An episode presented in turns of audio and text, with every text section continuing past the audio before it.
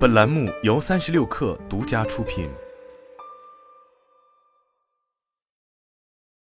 本文来自职场木木说：当你想要跳槽转行，或者临近毕业，不知道从事什么行业或岗位的时候，通常都会感到迷茫，无所适从。在有些人眼里，进入汽车行业、快销行业还是电力行业，好像都差不多，没什么不同和区别。他们认为去哪都一样，不喜欢了，随时换工作跳槽不会是什么难事。这其实是缺乏行业意识的一种表现。也有些人觉得岗位的转换难度太大，没有任何可能性，这同样是对转岗的一种误解。在职业发展之路上，遇到转行或者转岗，这其实是一件很正常的事情。你既不需要妄自菲薄，也不能过分忽视。掌握了必要的知识，你就能轻松应对，为自己的职业进阶之路扫清障碍。一行业选择，初入职场的人想要立刻发现自己最适合的行业，其实并不容易。那不如先淡了再说。你不在一个行业待上一段时间，就很难说对这个行业有所了解，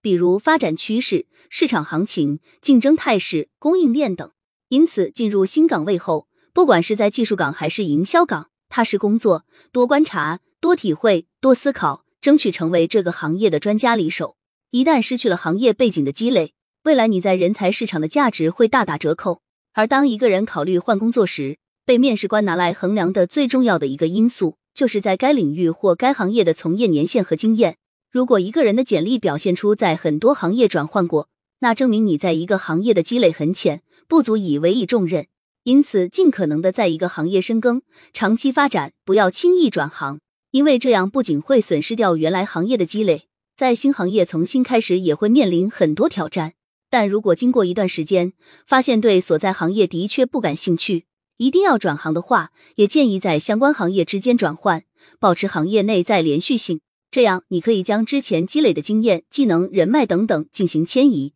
延续和强化，比如在上下游产业相关行业。大的同一领域下，细分行业之间都可以转换。举个例子，以原来供职于某汽车制造厂商，那么想要转行的话，可以考虑到汽车零配件行业、汽车行业媒体、汽车金融等等。转换的行业之间关联度越高，你的转换成本越低，风险越低。如果换到新行业，你在原来行业的渠道、客户。人脉、平台、信息等资源都无法延伸应用于新行业，不能匹配到新岗位，这种转行的风险是极高的。对于具体行业的选择，要选择那些稳定发展或者高成长的行业，而不是进入下行通道、没有发展前景的行业，也就是我们常说的夕阳行业，处于微笑曲线的下端，利润低、高能耗、竞争力低，包括产能过剩，比如传统纸媒、钢铁、煤炭。传统的零售业随着社会发展不进行升级转型，一定会被新模式替代。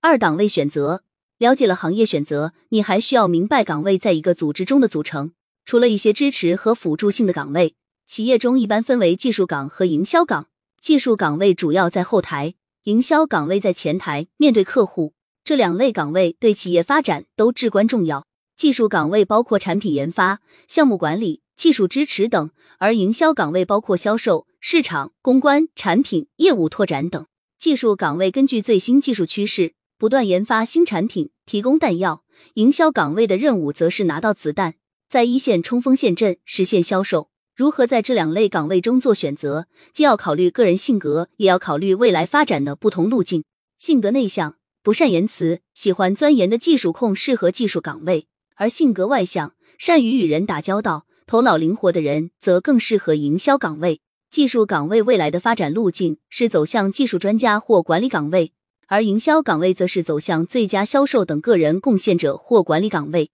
当然，选择技术岗位或者营销岗位也可以在未来做转换，尤其从技术岗位专向营销岗位。不少人从事技术一段时间，对公司的产品有了非常深刻的了解，然后转岗从事一线销售，取得非常好的业绩，因为凭借较强的技术功底。他们很快赢得客户的信赖，而这点优势是普通销售所无法比拟的。而且有些人就是刻意做这种职业规划，先技术后销售这样的工作经历和背景，在未来走向管理岗位时也是很大的竞争优势。除了技术岗位和营销岗位这两大分类外，还有其他支持和后勤岗位，比如人力资源、财务、行政、运营、生产、采购、质量、服务等。这些岗位是保证企业正常运转不可或缺的职能，但是因为不是公司核心岗位，工资水平一般处于中游，不及研发和营销职位。除非以后有机会晋升到本职能的高级岗位，薪资才会有大幅提升。而即便在跳槽时，这类岗位的薪资期望也非常有限。